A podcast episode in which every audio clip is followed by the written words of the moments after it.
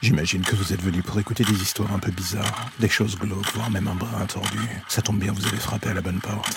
Prenez votre lampe torche, faites attention où vous allez marcher, et n'écoutez pas les hurlements au loin pendant le voyage qui va suivre. Bienvenue dans l'ombre des légendes.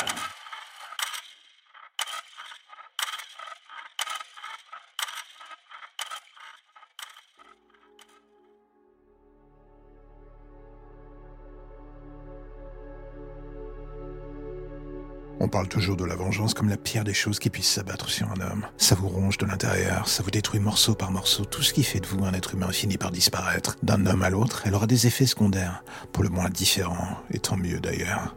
Moi, je crois que j'ai eu le droit à la pire des versions, celle qui d'un coup vous transforme en un monstre assoiffé de sang. Fut une époque où j'étais un homme comme vous, quelqu'un avec des rêves, une famille, une envie de vivre presque toxique. Tout ça, ça me semble si loin maintenant, pour être honnête. Aujourd'hui, quand je me regarde dans le miroir, ce qui me fait peur, c'est que je vois du vide. Rien que ça. J'étais flic, un bon même. Et comme dans un mauvais film, j'ai fait l'enquête de trop, mis en tôle la mauvaise personne et pour se venger, cette fameuse personne a fait en sorte de me détruire sans option de retour. Ma famille a été la cible et moi j'ai assisté à cela sans pouvoir rien faire. Vous savez ce que c'est d'être assis dans son salon, enchaîné à son siège, avec des miroirs qui vous entourent, et devant vous, votre femme et votre fille. Où que vous regardiez, vous les voyez sous tous les angles. Impossible de ne rien voir. Et d'un coup, les hommes qui les retiennent se mettent à les taillader.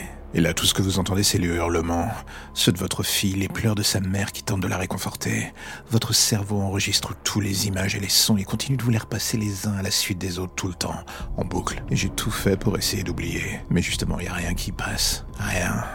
Je revois toujours les corps, le sang, l'incompréhension dans le regard de ma fille, alors que sa mère lui dit de fermer les yeux pour ne pas regarder quelques secondes avant qu'un de ces hommes ne finisse par lui mettre une balle dans la tête. Quelques secondes plus tard, nos regards se croisent jusqu'à ce qu'elle subisse le même sort. J'aurais voulu mourir avec elle ce soir-là, et j'aurais dû d'ailleurs. Six balles dans le corps et une dans la tête, et pourtant, la mort n'a pas voulu de moi. Ou moi d'elle, en fait, je sais pas. Car pour être totalement honnête, à partir de ce moment-là, la seule chose qui m'a maintenu en vie, c'est ce désir de tuer. Je suis mort avec ma famille et j'ai refait surface dans ce bain de sang qui était leur. Un être juste au froid avec un code moral inexistant ou du moins ne fonctionnant plus selon les repères que j'avais pu avoir dans mon ancienne vie. Et j'ai fait ce que la petite voix me dictait. En finir avec cette peine de la seule et unique façon que je connaissais. J'avais trop de souffrances toxiques qui me et il fallait que je m'en débarrasse. Et pour la faire disparaître, il y avait qu'une seule solution. Les faire disparaître eux. Alors je les ai traqués, un par un. Et là, vous allez me demander, est-ce que j'ai pris plaisir à les tuer? Oui. Leur faire vivre la même souffrance a été un plaisir que je ne nierai absolument pas. Un par un, j'ai noyé ma peine dans leur sang et tout ce qui composait la pourriture cachée dans leurs entrailles. Est-ce que ça a fait disparaître la mienne? Temporairement. Mais je suis avec lui.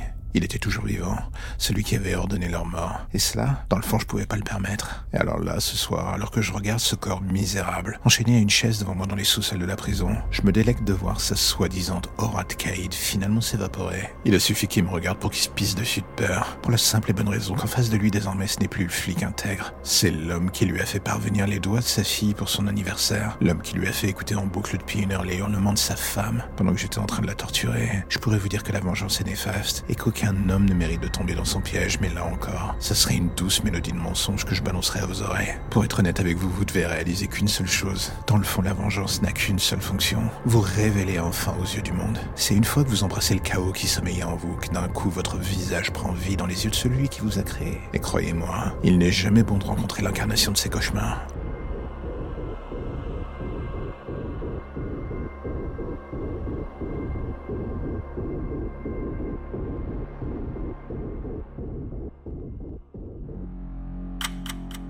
La lumière au bout du tunnel, voilà ce qui vous ramène enfin vers votre petite existence si tranquille.